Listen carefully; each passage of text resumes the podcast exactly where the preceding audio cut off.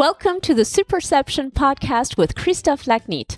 The Superception blog can be accessed at superception.fr.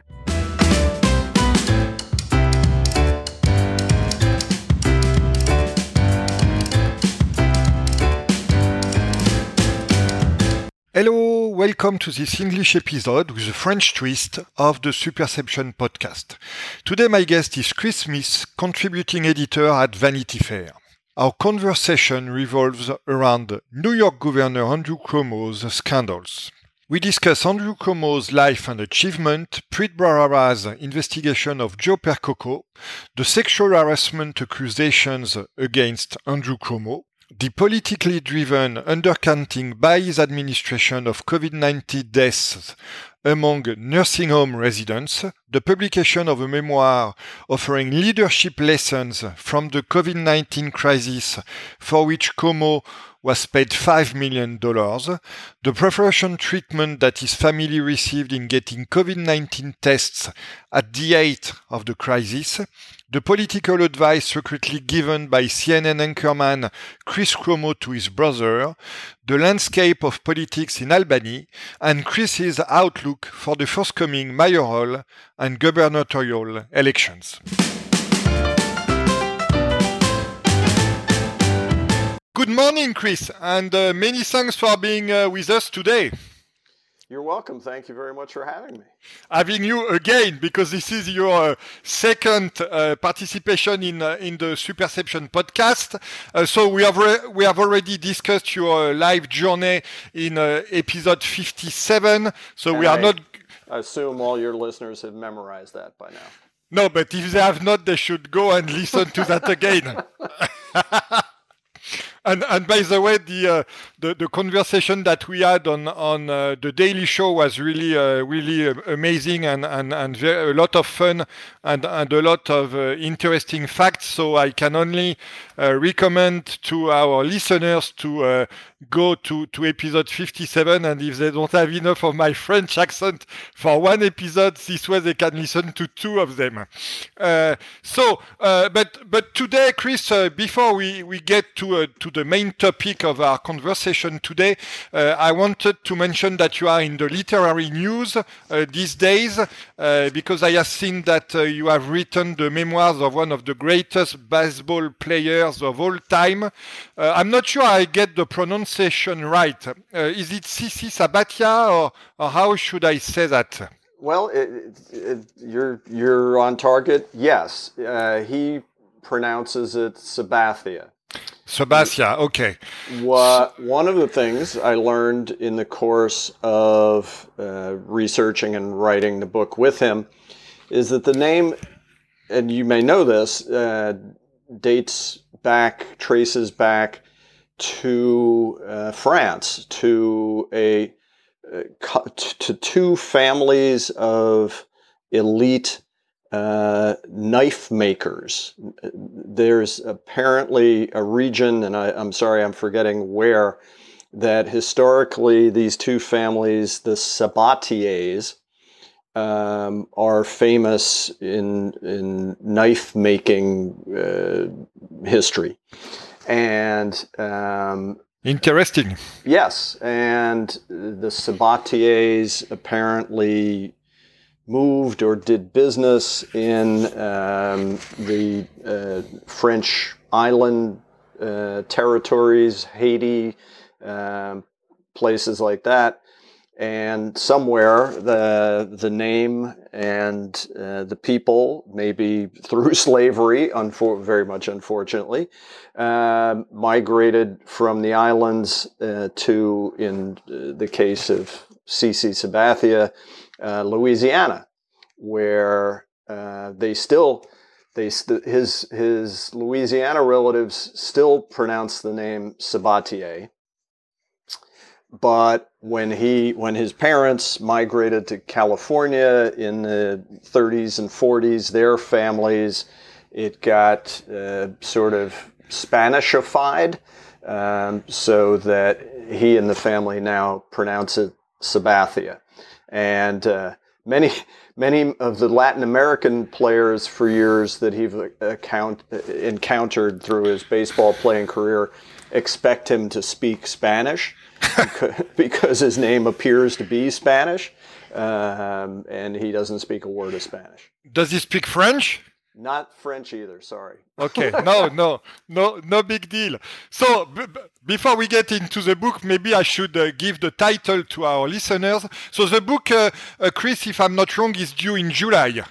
Correct. It's officially published July 6th. And it's called Till the End. Yes, which is an expression CC uses, but it also uh, nicely encapsulates the way both his uh, athletic and, and personal life have unfolded. He is someone who, for good and bad, puts every ounce of uh, energy uh, into whatever he is doing. In baseball terms, this uh, meant that he pitched for 19 seasons in the major leagues until literally his left arm came apart. His shoulder essentially uh, broke. Um, uh, it also, uh, less happily, means that for um, 20 or so years, he was a raging alcoholic, um, where three or so days of the week he would get blackout drunk and then would uh, sober up for a day and then pitch the fifth day, and then the cycle would begin all over again.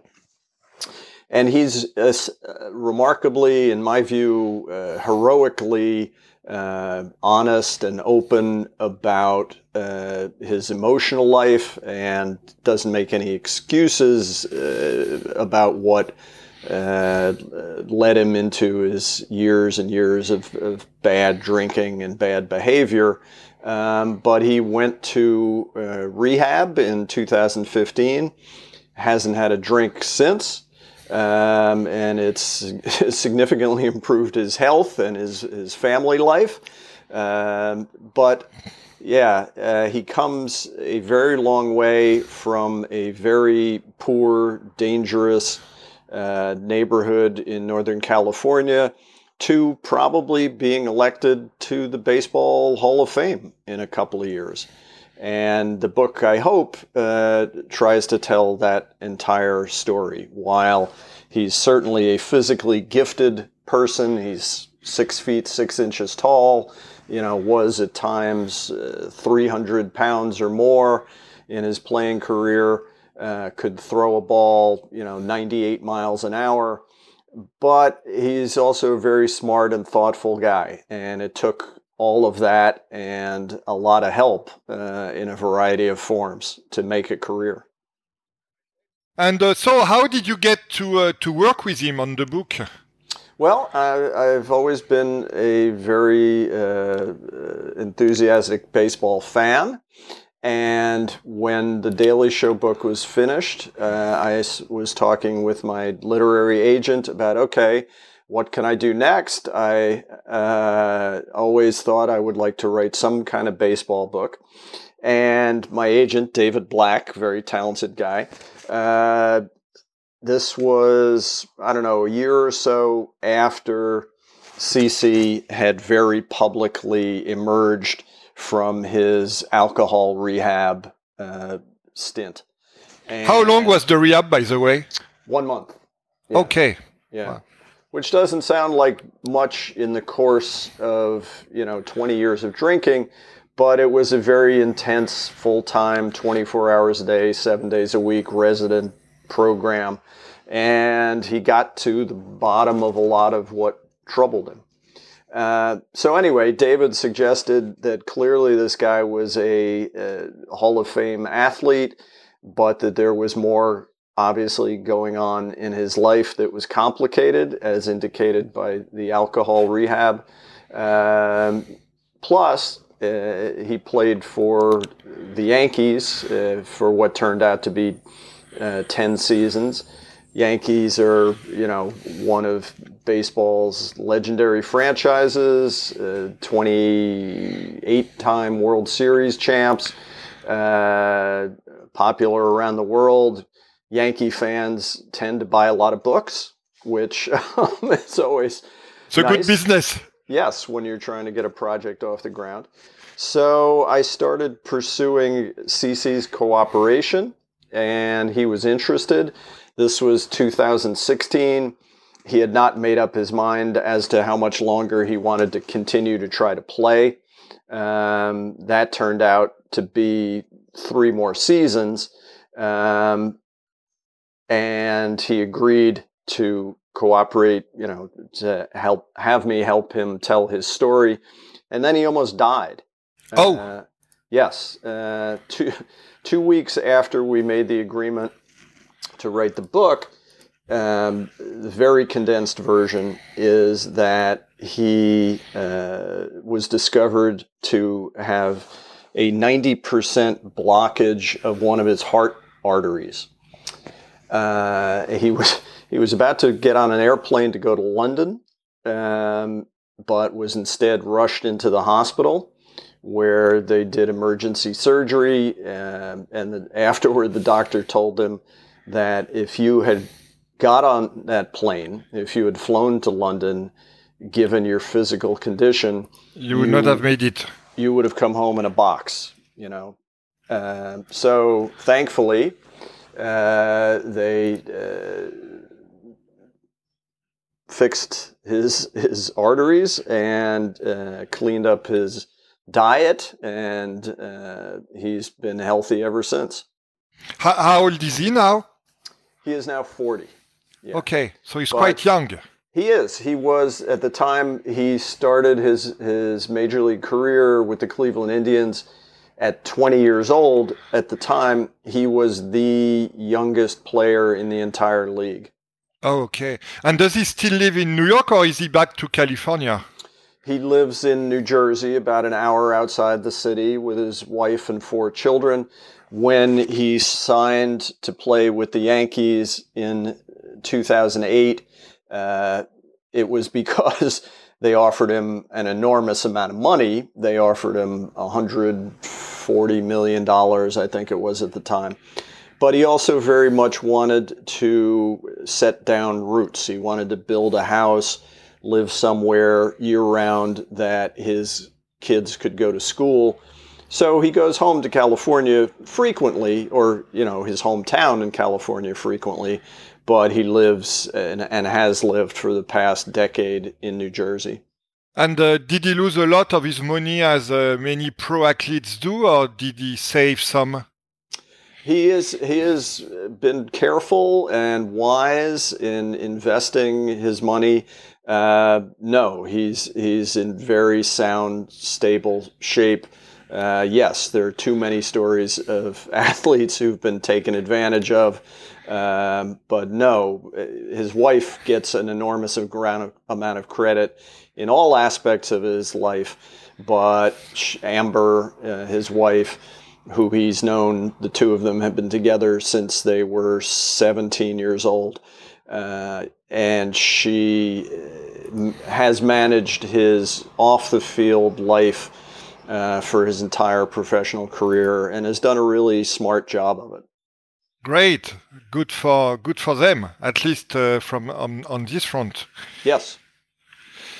So uh, today, uh, as you know, Chris, uh, the, the main topic of the day is to uh, to discuss uh, Andrew Cuomo's scandals. Um, but bef- before going to that, uh, I, I first would like uh, to uh, leverage your expertise in uh, New York politics uh, to uh, to discuss Andrew Cuomo himself before coming to to the scandals. Uh, so you you've covered the New York politics quite extensively. Uh, tell us about what it is like uh, to uh, to cover Cuomo and and interact with his team and uh, and himself. Oh, wow. Uh, is that all? Uh, yeah, that's that's the first question only. Well, uh, it, it's parallel in some respect. We just talked about CC Sabathia, a man whose entire life, uh, from the point of him being four or five years old, was about sports, was about uh, growing up and being groomed essentially to become a professional athlete.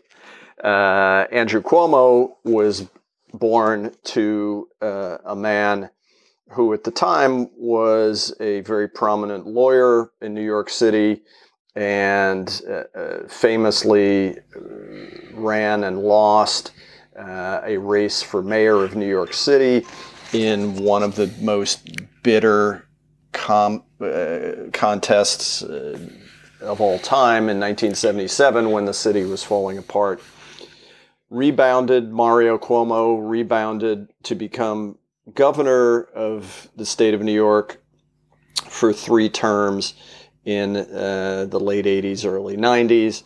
Uh, and every step of the way, Andrew, his oldest son, was uh, far more than an observer. You know, when Andrew was in his late teens, he was managing his father's campaigns for office uh, and learned a lot, uh, had a great uh, instinct for it. Um, and early on, uh, became known for his uh, very sharp elbows and very uh, over the top temper. yeah, he was the dark knight of his father's campaigns. Correct. And you know, most candidates, most politicians need need someone in that kind of role who can do the the nasty uh, work of politics. And Andrew uh, took to it uh, quite well, um, and you know, helped his father get elected, helped his father succeed as governor for most of two terms, and then his father uh, lost in an enormous upset uh, during to Pataki. Time, yes, correct. Uh, during which time Andrew had gone to work in Washington in the federal government. And Andrew always blames himself for his father's defeat, for not having been involved in, in that reelection campaign. But Andrew was uh, attempting to create something of his own separate identity, um, which he did through his work in the Clinton administration. Um, Bill Clinton became uh, another very important mentor in his political life, Andrew Cuomo's political life. But his his time in D.C. was uh, very much consistent with his past in New York, and in some ways uh, prefigured what's gone on more recently. Uh, if anyone on Cuomo's staff uh, stepped out of line, dared to challenge him, they were uh, beaten back quite quickly and, and strenuously. There was an inspector general who attempted to investigate uh, some of Cuomo's uh, conduct in D.C and he went out of his way essentially to embarrass her uh, in uh, the Washington press and undercut her uh, as she tried to investigate him. So, after his years in D.C., uh, Andrew Cuomo decides, you know, he should run for governor now. That he should uh, pick up uh, where his father left off, and in some ways, you know, restore the Cuomo name.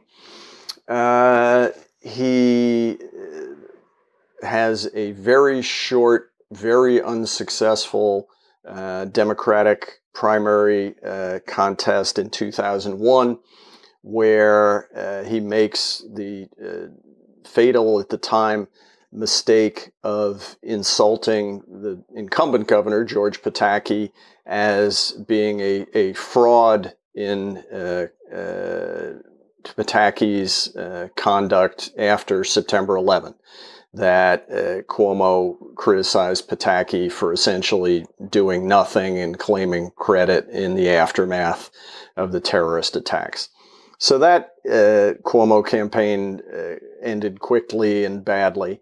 Uh, and he was kind of in the wilderness for several years, makes a comeback, gets re- elected as New York State Attorney General, um, and uh, you know pursues a variety of important Wall Street corruption cases successfully, but also again manages to find ways to undercut his political enemies. Uh, the governor at the time, Eliot Spitzer, Spitzer's successor, um, David Paterson, by you know fanning uh, scandals that those men were involved in, and you know feeding leaks to various reporters. Um, ultimately, it all results in Andrew Cuomo himself getting elected governor in 2009. So uh, that's a very convoluted sort of background setup. You know, you asked what it's been like to cover him or, or deal with him. And I speak no French, but, you know, there, there must, uh, there's a word, uh, there must be a word for what's uh, the best term? Asshole? Yeah, there is a uh, word, yes. Okay. So that's Andrew Cuomo. But he that doesn't give him enough credit in a lot of ways. I mean, he's a very smart, very tactical thinker. He's capable of great nuance and can be uh, enormously seductive in his courting of political allies and of uh, reporters. He's not just a tough guy, which has enabled him to be, in some ways, a very good governor for 10 years now. You know, most uh, famously, he uh, was crucial to the effort to get same sex marriage legalized in New York. He toughened gun laws in New York. He um, cleaned up a infamously dysfunctional uh, state budget process and and I think he increased the minimum wage as well. Correct. Yes, and also uh, paid family, family leave. leave. Yeah. Um, all of which are things that had languished for a very long time, um, and uh, Cuomo's right in that the state capital, Albany, is a cesspool of corruption, self dealing, uh, and that he, in some ways, has had to be a very tough guy in order to get anything done in that atmosphere. Um, so uh, he's always been eh, extremely attentive to his own image, uh, thin skinned about uh, reporters and stories that criticized him. You know, he would call you up and off the record uh, ex- explain um, in in very loud terms why you were wrong. Um, so, what it's interesting that there's you know a lot of you see a lot of national uh, American U- U.S reporting in the past year or so when these Cuomo scandals have emerged to say, well, how come nobody knew he was a nasty guy? But and, even even I in France I knew. So I mean, right. anybody who wanted to know knew. Right. And there's been, and I'm not patting myself on the back here. There have been a lot of New York State, New York City, uh, reporters who have written about this stuff in depth. Um, you know, most glaringly, I guess, in the past eight years has been Cuomo's feud with the mayor of New York City, Bill de Blasio, who was a former friend. You know, the two men were genuinely friendly for quite a long time. But once de Blasio gets elected mayor of New York City, he's now a threat to Cuomo in political Democratic Party terms. And Cuomo, uh, besides differing on all sorts of policy with de Blasio, wasn't going to allow that kind of challenge. So, in ways big and small, uh, substantive and enormously petty, you know, he's gone out of his way to embarrass and stymie de Blasio at every turn. Yeah, so including on COVID, by the way. But we oh. will we'll come back to that. Most definitely. So, you know, a great deal of this stuff has been aired publicly about Cuomo's temperament and behavior. There's always been a large gulf um, between the media portrayal, accurate media portrayal of Cuomo, and the public voter uh, approval of Cuomo. The public approval of Cuomo has always, it's not been, you know, a straight line. It has gone up and down, certainly. But to generalize, he's always done much, much better with voters than he has with the press, than with people inside politics. And, you know, the, the biggest proof of that is he's been reelected twice by substantial margins. And, and, and so uh, maybe to, to jump on, on and, and, and give a segue to what you were just saying, Chris, and, uh, and move on to the core of our discussion, which is on the scandals. Uh, uh tell us about uh, Joe Percoco and uh, wh- what happened uh, with uh, with this guy and with the inv- investigation of Preet Bharara.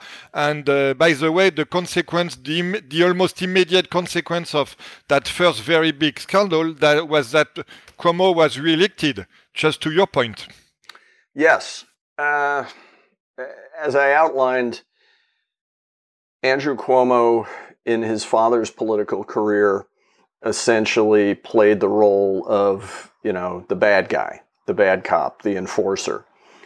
In Cuomo, Andrew Cuomo's own political career, he was certainly Andrew very capable of doing that stuff still directly himself, but Joe Percoco, who he's known uh, basically since he was a kid, uh, took on that role for Andrew Cuomo. He was Andrew Cuomo's enforcer. You know, if bad news needed to be delivered, if someone was need, if uh, someone needed to be pushed or shoved to get in line, Percoco was the guy who who would do that.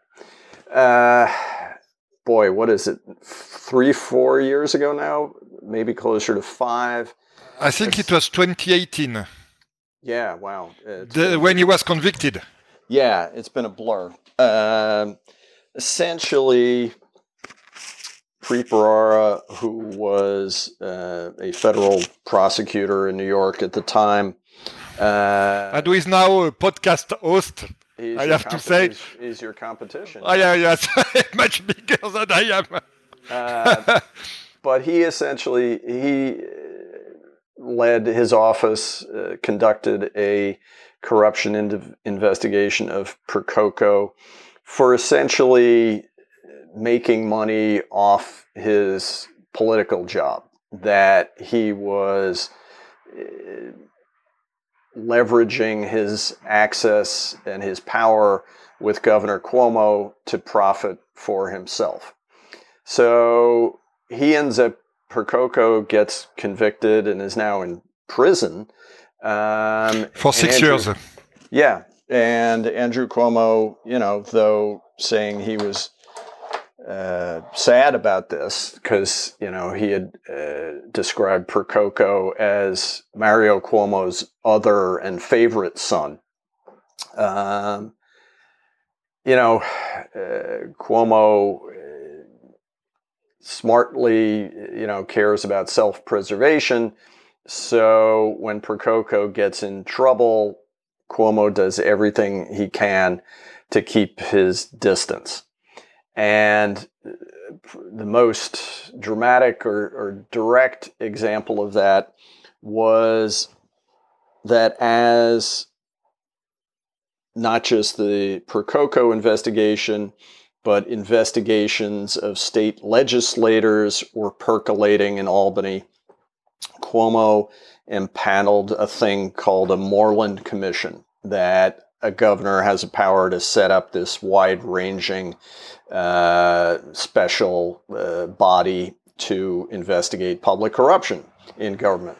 And so that commission is going about doing its work, um, but started asking too many questions about people in and around the governor.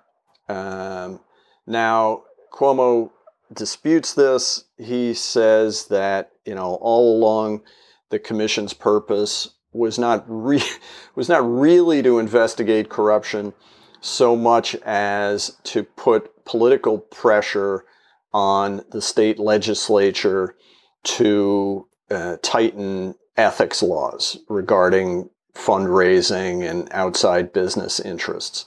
And that once the commission had uh, increased that pressure and the state legislature had agreed to some new ethics legislation, that's why he pulled the plug on this commission.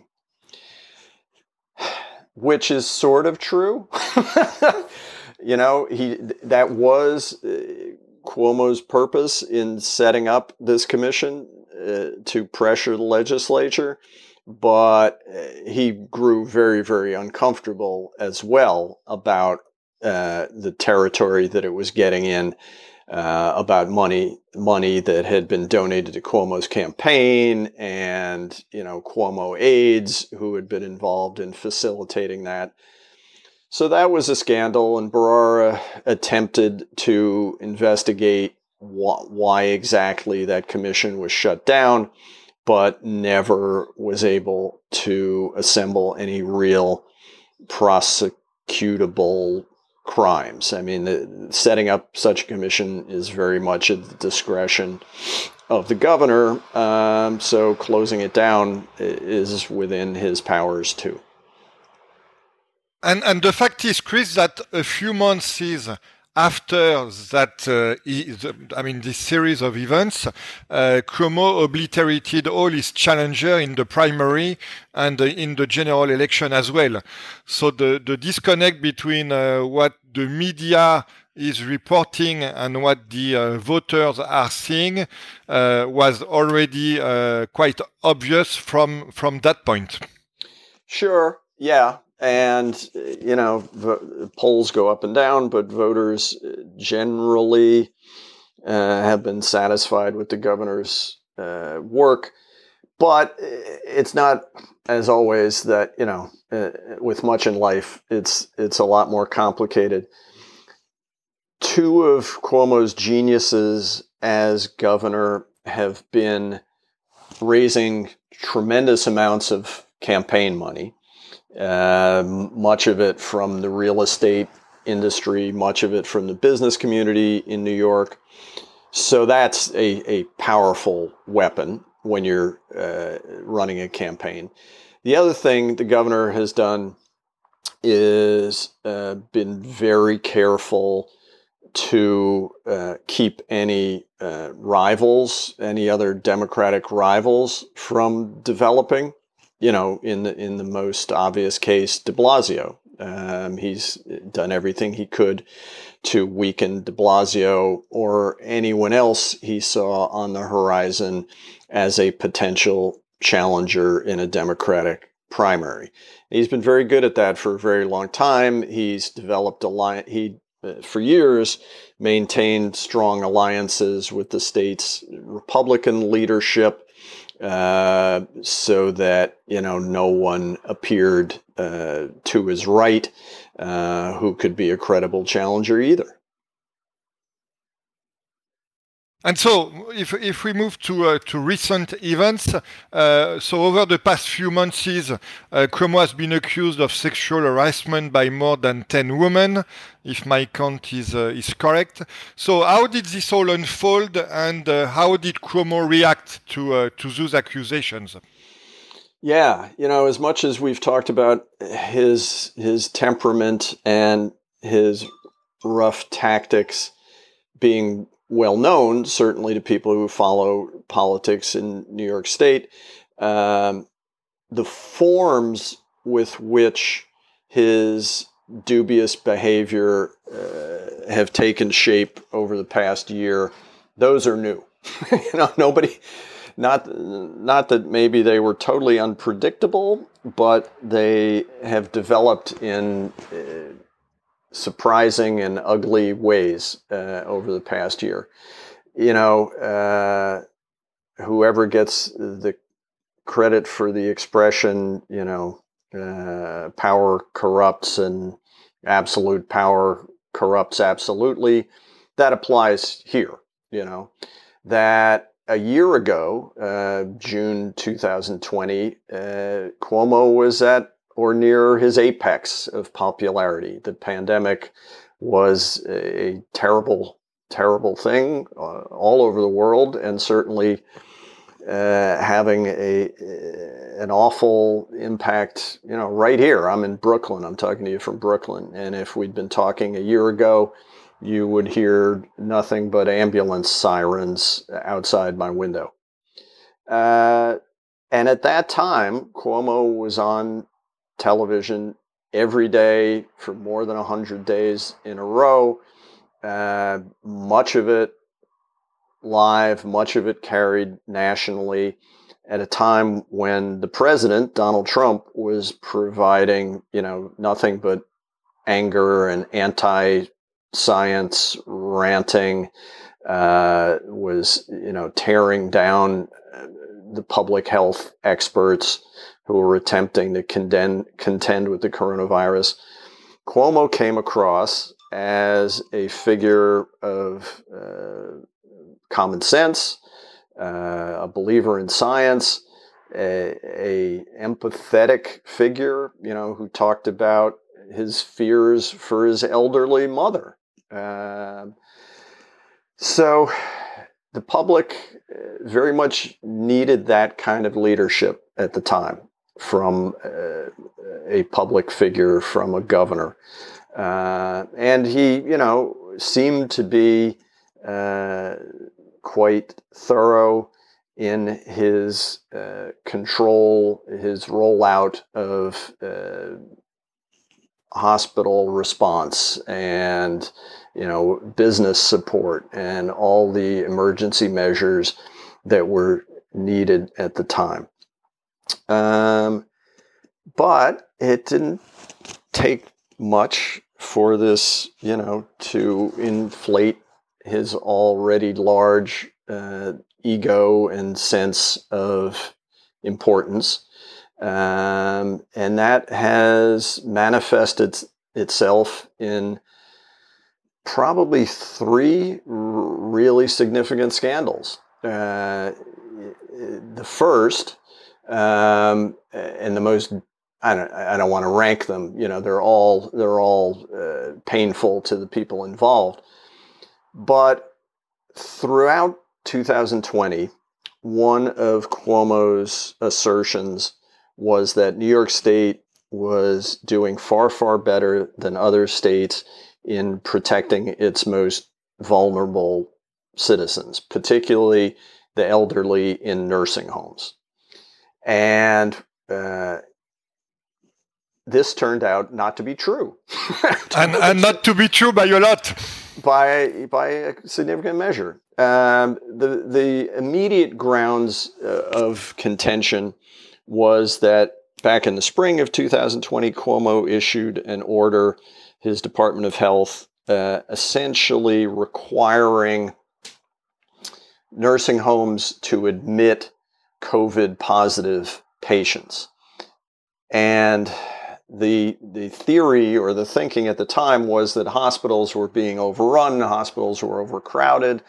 If people, patients could be safely cared for in nursing homes, they shouldn't be occupying space in hospitals. The problem was that nursing homes were not prepared medically to care for COVID positive patients. The disease, as we as we certainly know, is is highly contagious, and it appears that this order uh, increased the number of people who got sick in nursing homes. Cuomo has vehemently disputed this throughout, but there's a great deal of documentation that that's what happened. So the the skirmish really uh, ignited or or was not the battle really flared over the state of New York's reporting of the number of people who got sick and died in nursing homes. which he under, which undercounted by uh, by fifty percent. Correct, uh, but fifteen thousand instead of uh, of eight. Yes, the Cuomo administration spent a very long time shuffling those numbers around and trying to contain those numbers, and saying that the data they were receiving from hospitals was unreliable and needed to be confirmed, needed to be double checked. And so this was what allowed Cuomo for months and months to report a much lower number of deaths in nursing homes, thereby making him and, and the state look better. But people kept, you know, a lot of reporters kept after this, kept filing document requests and lawsuits, and it, it the data the data that the Cuomo administration claimed for months and months was unreliable and needed to be confirmed turned out to be completely reliable. And as you say, the number may has been may have been as much as 50% higher. So that uh, all really became uh, a public scandal towards the end of 2020. Uh, it was followed fairly closely in February, uh, January and February, by a series of women who had w- either worked for the governor or worked in government, state government jobs in Albany, coming forward bravely in many circum- circumstances to say that the governor had harassed them uh, verbally and or physically. Um, the most remarkable account um, came in February by a young woman who was a s- survivor of sexual assault during her college years, I believe, and then uh, had gone to work for the governor. And he apparently re- uh, regularly quizzed her about her dating history, about whether she'd be willing to sleep with older men, you know, all just gross and and inappropriate and ugly. Uh, and she, in February, came forward to talk to the New York Times about this, and was followed by a number of women in a number of different roles and circumstances, but with similarly uh, awful experiences. Yeah, and Chris, uh, let me jump in here because this is when then he said, uh, I'm going to quote to make sure i have got this right. He said, I acknowledge some of the things I've said have been misinterpreted as an unwanted flirtation. So basically saying that he was all in the clear and that these were the women that were suffering from the way he acted, that were misinter- misinterpreting what, what he was doing which was an awful thing to say, by the way. Right. Well, he's he's said a variety of things along the ways. You know, at the at the low point of all this in March and April, he gave a press conference in which he was seemingly uh, choked up, uh, upset, and uh, came very, very close to outright apologizing. You know, said that if he had said anything that was out of line or inappropriate, he was sorry for that. But that was a big, he included that very big if, you know. Uh, subsequently, more recently, as he's been able to stay in office, and I'm getting ahead of our story here a little bit, but, you know, here we are June 1st, and he's still governor in some ways, his political prospects have improved as the political ground under him has solidified somewhat, as his political standing has recovered somewhat. He has gone back to a much more aggressive posture. You know, I didn't do anything wrong. People took it the wrong way. Uh, I'm not leaving and I shouldn't leave and I've got nothing, you know, to apologize for. And, and what is funny, Chris, is that the, the statement I was referring to dates back to March. So it was really in in the in the middle of the of the worst part of the scandal when uh, every uh, almost every day or every other day we had a, a new uh, uh an additional woman uh, accusing him of something. So Correct. so so I mean, but we both know that Cuomo is not someone to easily apologize anyway. Yes. Uh, I should note, you know, we've been talking about his his statements to women, which are highly offensive uh, in their telling. He's also been accused of groping a woman who works for him, who he asked to come to the governor's mansion under what she says was false pretenses. That's the one instance so far of what would be physical abuse. That accusation, there's never been a name on it. The woman making that accusation has spoken only anonymously to reporters. Uh, so we'll see if that is more uh, substantiated as time goes on or if there are other similar episodes that, that emerge. So, nursing home scandal, sexual harassment scandal. And, and also, Chris, on, on the sexual harassment scandal, uh, he tried to uh, influence the way the investigation was going to be conducted. Yes. And, you know, this is not surprising given that the governor uh, has spent his lifetime trying to steer steer investigations uh, for his own purposes. Yes, he uh, initially tried to hand the investigation to a well-respected lawyer, but one with whom he has uh, professional connections.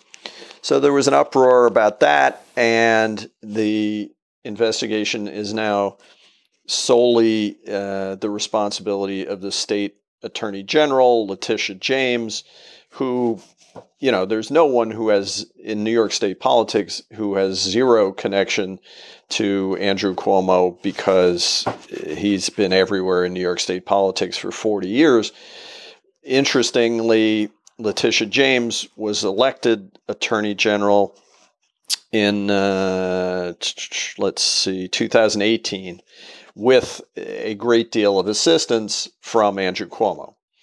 But uh, her office has a lot of long-time, very serious, very reputable, very credible prosecutors. And uh, from everything everyone can tell, this investigation, the Attorney General's office investigation, is uh, being led by a couple of outside lawyers but that it's being nothing but thorough and uh, uh, going everywhere it should. Now, uh, how long it's going to take has always been a major question because it's certainly in Cuomo's favor that all of this stuff draw itself out as long as possible. You know, attention spans being shorter all the time, you know, not just in politics uh, the passage of time helps him and dilutes whatever anger and momentum there may be to push him out of office. Yeah, and also, Chris, I was thinking uh, while I was uh, listening to you, maybe also there will be the same effect in some way than there was with the uh, investigation of Trump and Russia, which is that uh, since everything was in the in the reporting of uh, the media uh, well ahead of uh, Mueller's report, there was not so much new stuff in in said report, and so there was less of a, of a blast when the report went out. So maybe there will be the same effect with uh, the AG investigation. That if if she's only confirming what has been said by the media, the, it's not going to have the same effect or impact as if she were. Uh, having new new revelations or new or new scandals. What what do you think? That I think that's a very good comparison. Um, yes, that's an enormous question mark as to whether her report reveals things we don't know about, you know, reveals either wholly new uh, harassment episodes or just puts more uh, detail on the existing ones. I think it could it could be more damaging for two reasons. Um, the Mueller Russia stuff was always more opaque. It was always harder to understand exactly what was happening. I mean, the basic uh, premise that the Russians were trying to help Trump get elected, that's easily understood. But a lot of the blow by blow and the characters involved were very murky. Here you have something that pretty much everyone understands. You know, a powerful older man harassing younger women.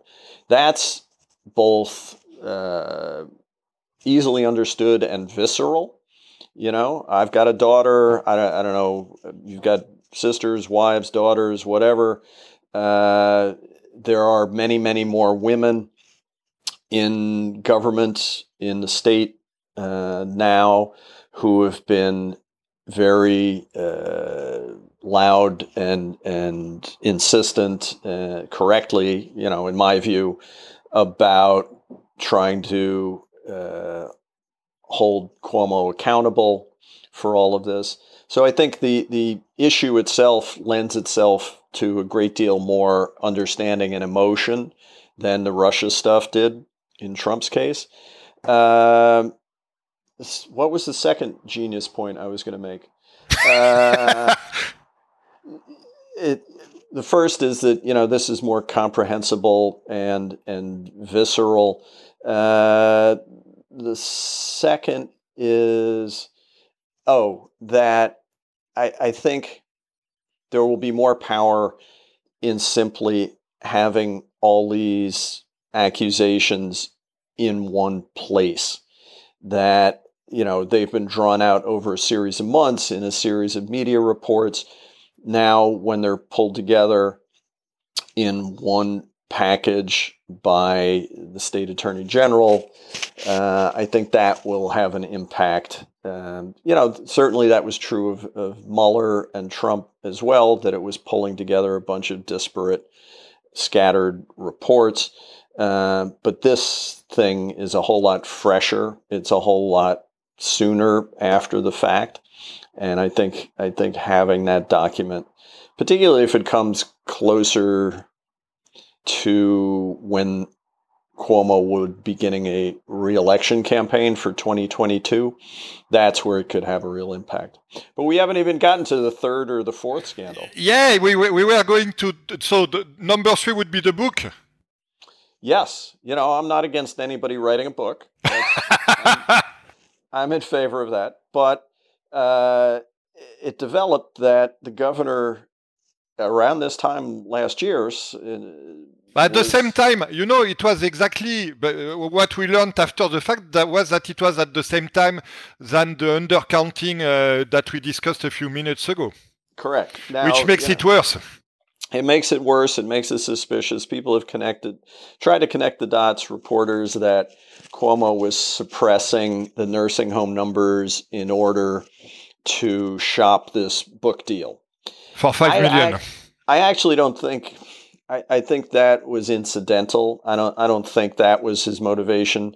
I think making the nursing home numbers look good was an important thing, just in public perception uh, of how the state and the governor were managing the pandemic that the, the book, yeah, sure, it maybe helped him uh, in some respect have a better story to tell for a book uh, that has always seemed peripheral to me in, in his motivations. But whatever the mix, he did uh, in July last year uh, sign a deal to write a book about his leadership through the pandemic. And this always seemed like a bad idea, even to people I've talked to throughout who like him and and continue to work closely with him that publishing a book you know, before anyone really knew the uh, damage, uh, the extent of the damage of the pandemic, and whether or not the pandemic was in fact over, would look premature. It would look like, you know, he was taking a victory lap after tens of thousands of New Yorkers had died, and maybe more were still to come. And, so, and, and, and also, Chris, what, what is shocking, uh, at least from from my end, is uh, it, it's also meaning that uh, that taxpayer uh, funded staffers were working on the book instead of working on the management of the crisis. Ah, but he they were volunteers. They they completely they said, you know, Governor, I really really believe in you and I want you to tell your story. I'm going to give up my free time on nights and weekends to help you with your book. Yeah, are, you, you uh, are we sure it was only at you, weekends and, uh, and at you, night? You don't buy that, huh? No, uh, I, I, don't. I'm, uh, I'm shocked, yes. the governor's defense is yeah, maybe they uh, Xeroxed a few pages on the state copier machine, but it was all by mistake, and anybody who helped him, it was on their own free time. Uh, in one respect, if you work for Andrew Cuomo, you have no free time. I mean, that's that's true. But yes, that he would be using taxpayer staff or or time to uh, create this book is yeah, it's aggravating. What's more aggravating or offensive or damaging eh, when you talk to people, one of the things, one of the reasons Cuomo's popularity with the public has stayed higher than it has been with the media is that he never seemed to be in it for the old kind of traditional corrupt reasons. He was not enriching himself. Yes, he was increasing his own power over state government, over politics, over other politicians, but he wasn't lining his own pockets. There was never any suggestion that Cuomo was interested in money for his own personal gain. Now that's changed. Not only was he writing a book that seemed to uh, promote himself on the pain that had been caused through all these deaths in the past year, but now it's emerged that he was paid $5 million to write this book. So for the first time, even though he's yes he's donated something like 30% of that money to charities it's still a lot left over uh, for his own personal use. And that's the first significant monetary you know using his his public job for his own personal monetary gain. And that people really don't like that. You know they really don't like that. On top of which the book he wrote ultimately sold something like 40,000 copies. I will promise you that my CC Sabathia book will sell more copies, and I'm not being paid anywhere near $5 million. Uh, there's something wrong. You need to change that, Chris. You need unfair. to renegotiate. It's unfair, yes. Um, so that's scandal three. Scandal four or would be the family. I'm not sure. Yes. Uh, and again, this is in a territory that, that really aggravates voters of when you're using your office to uh, personally profit or benefit yourself. And it's emerged, again, through a lot of good reporting, that through the height of the pandemic, when there was chaos, when nobody knew how bad it was, the governor was having family tested uh, pushing them to the head of the line for COVID testing. Some business uh, acquaintances or, or allies also got special treatment. Um, so that's uh, corrupt, uh, to use you know the most direct word. He says, you know, these are people who are going to be meeting with him, and you know, you don't want the governor of the state to get sick, and so of course you've got to test people who are around him. Uh, again, that's very tough to believe. Uh, and related to that is that the governor's younger brother, Chris Cuomo, is a, a reporter, has a nightly show on CNN, and interviewed his brother, the governor, several times on the air uh, during the pandemic. Yeah, about 10 times. And beyond that, Chris Cuomo, off camera, was advising his brother, Andrew, on how to stay in office, on how to avoid, you know, uh, being pushed out of office by these scandals. And that's out of bounds. You know, I, I realize they're close, they always have been as brothers, but you can't set aside your role as a journalist and, you know, secretly be advising politicians in their moment of scandal.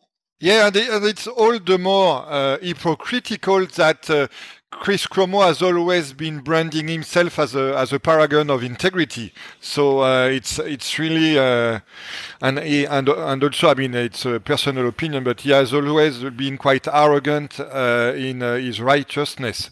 So it's really uh, amazing. I mean, amazing in a bad way, horrific to to discover what he was doing when uh, his his viewers were were not watching.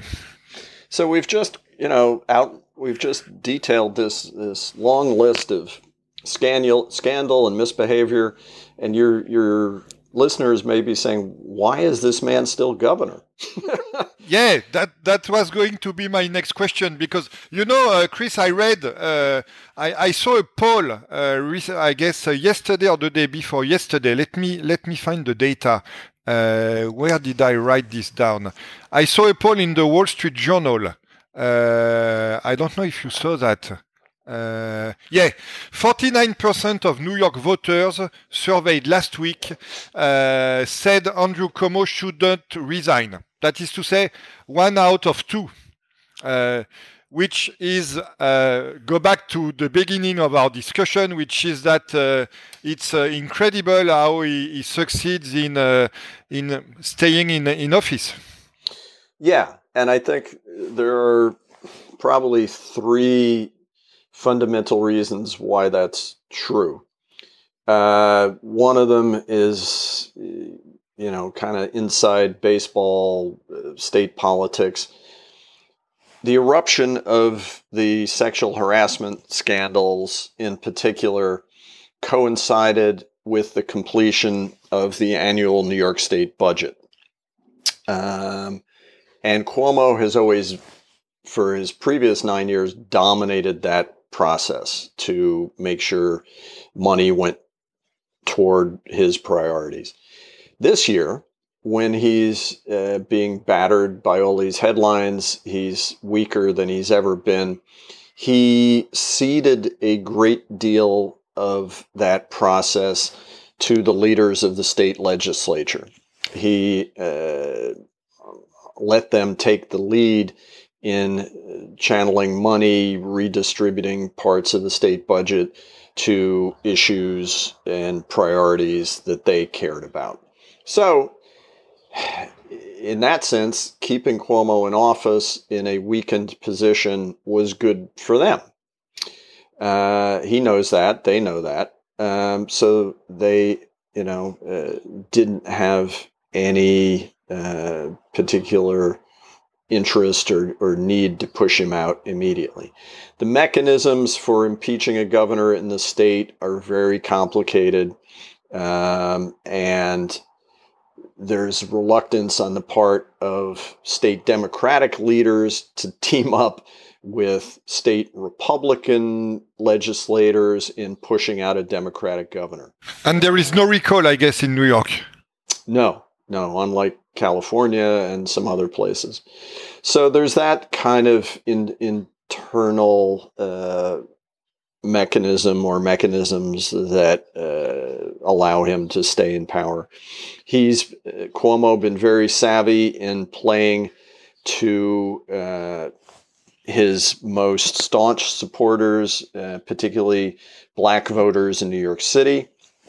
He has been diligent in uh, conducting well, they're not really press conferences because he hasn't allowed reporters in to talk to him, but press events, media events where he's shown himself and the state to be uh, uh, aggressively fighting the pandemic, you know, rolling out the vaccine, uh, opening clinics, distributing money to businesses and schools and communities for recovery.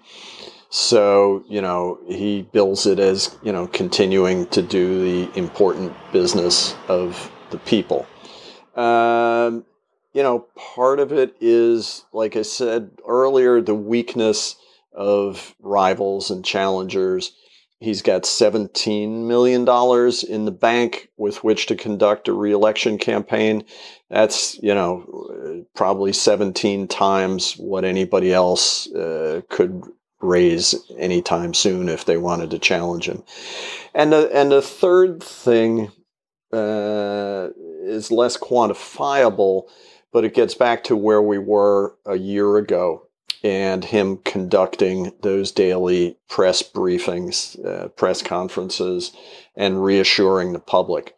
He banked a whole lot of goodwill, even if the particulars of how he responded to the pandemic, be it nursing homes uh, and juggling numbers, or as I wrote about in a Vanity Fair story, being slow to shut down the state back last spring, which could have saved a lot of lives. Those particulars matter, you know, uh, that's important. But he he banked a lot of favorable emotional goodwill with a lot of people in a in a dark time when you know people uh, weren't getting that were getting just the opposite from Washington you know, Cuomo was strong and reassuring, and people needed that and welcomed that. And I, I, as you talk to voters now, that they still, a lot of them rank that higher than uh, anything else that's gone on. You know, there's a uh, rational tendency uh, for people to say, you know, all politicians are evil or, or corrupt or bad people. You know, at least he's you know, delivered, uh, whether it's new bridges or roads or, you know, uh, school funding. And at least he was there, uh, you know, holding our hands in a moment of crisis. So that's, yes, his public approval numbers have gone down but they started so high, and I think he's retained a good deal of, of public favor uh, from a year ago. You were talking about uh, New York politics and Albany, um, Chris. So I have a question about that. Uh, there has been a new generation of uh, of progressives, uh, which is also more diverse, uh, coming into uh, Albany in in 2018. if we forget about Cuomo for for a moment, how do you see the the politics in Albany being influenced by this new generation of of elected officials in in Albany in the coming coming years? Yeah, it's already showing uh, the impact. You know, I talked a moment ago about this most recent state budget process, and you could see that influence of the younger, more progressive Democrats who were elected um, a year or so ago on everything from the money that was put into, you know, uh, prison reform, education, uh, the passing of uh, marijuana legalization, all these things that have been liberal progressive goals for a long, long time are suddenly coming to fruition. Um, that has to do with you know the weakness of Cuomo at the moment, but also the gains made by left of center politicians, the Democrats in New York State, have uh, solid majorities now in both houses of the legislature. And it's not just numerical, it's ideological. It's shifted uh, state politics considerably to the left uh, on everything from uh, women's, women's rights to climate change. So, uh, Chris, uh, as you know, the, the, the, final question of uh, every episode is always linked to the to the current news. Uh, we have been discussing for, for an hour or so about, about, current news. So I'm going to change the format and and uh, ask you about the future news and not the current news. And um, so ask you two questions about two forthcoming elections and uh, what what would be your outlook for for those elections. One being obviously the the 2022 election for governor. Do you think uh, Cuomo would be in a in a position to be re-elected? I obviously understand that a lot depends on what uh, the AG will say, but uh, what what what would be your your outlook on that uh, seen from today? And the second one is on the the the one which will come sooner, which is the mayoral election. Uh, there is a lot of uh, press coverage about Andrew Yang for obvious reasons, but how do you see that election going as well? Sure. Well, to take them in that order, 2022 governor's race. I, I do think, on, you know, with with the disclaimer that if there is one or more new and shocking sexual harassment episodes, that would disqualify him. Uh, but short of that, uh, and I hope for you know just human reasons, there are not more uh, ugly episodes. So, short of that, I do expect Cuomo to run for reelection to circle back somewhat to where we started. One of his uh, driving uh, interests for much of his adult life was to surpass, is to surpass his father. His father, uh, you know, was upset, defeated by George Pataki. Cuomo wants to outdo his father by winning a fourth term. If I'm not mistaken, only Rockefeller got a first term. I am pretty sure that's right. Yeah. Um, so I do expect him to run again. I think there will be a Democratic primary challenger to emerge. Could be Tish James, the Attorney General. Um, and I expect that whoever that person is um, to mount a very serious challenge and have it be really, really close. And whether Cuomo wins or loses that, I have no idea. Uh, closer to home, yes. Three weeks from today, we have the well, vote early voting. You can vote, I believe, man, as of this weekend. But election day is three days or three weeks from today. New York City mayor's race. There are essentially eight main contenders. There are three or maybe four with an actual chance to win. Andrew Yang has been the front runner throughout, has certainly dominated media attention. Um, it appears, and the polling has not been good, but it appears both anecdotally and from the little bit of polling that he's fading somewhat.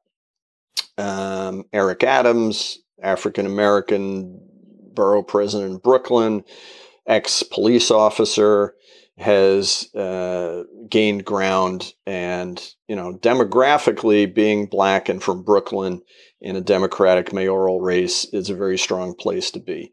Um, Kathryn Garcia, former sanitation commissioner, has uh, two big newspaper endorsements New York Daily News, New York Times.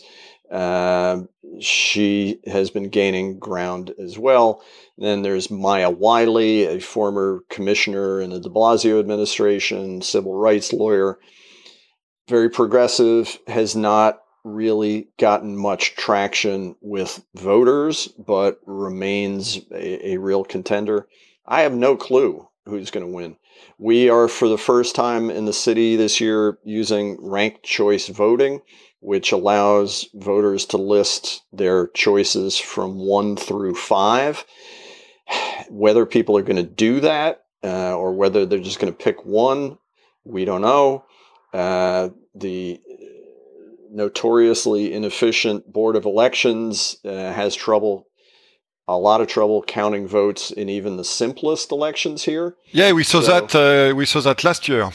Yeah, so the outcome is lo- very likely to drag into uh, July, uh, mid to late July. and then maybe there'll be lawsuits. So uh, it could be extremely messy. If you know, if I had to wager today, and I've said this throughout, I think consistently, I think Eric Adams is not necessarily the best candidate, but is in the strongest political position. Um, I don't know. Uh, Yang could win. He could easily win, even though he shows very little interest in how local government actually works. Um, and there's uh, seeming uh, interest in Garcia, but it's not coalesced into anything like momentum at this point.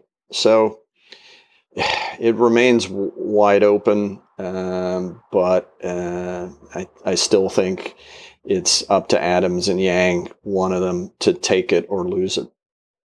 If Yang win, it's a big deal for Times Square subway station. Yes, that's right. Yeah, the, the underappreciated Times Square subway. Yeah, exactly. uh, you know, uh, if he if he were to actually hire good people to run government, he could be a success. But right now, you know, his appeal is entirely on the kind of cheerleading level. Yeah. So we will see. So anyway, Chris, uh, thanks a lot for uh, being part of uh, Superception and uh, participating in your second episode. Uh, maybe we will do a third episode to discuss the, the baseball book. Uh, I'm, I'm more skilled on on the NFL than the MLB, but I will sure it, read it and we, we, we can talk about it another time. But thanks a lot for sharing all this knowledge about New York politics with us today, Chris. Thank you very much. I really, really appreciate it. Thank you for listening to this episode of the Superception podcast. The Superception blog can be accessed at superception.fr.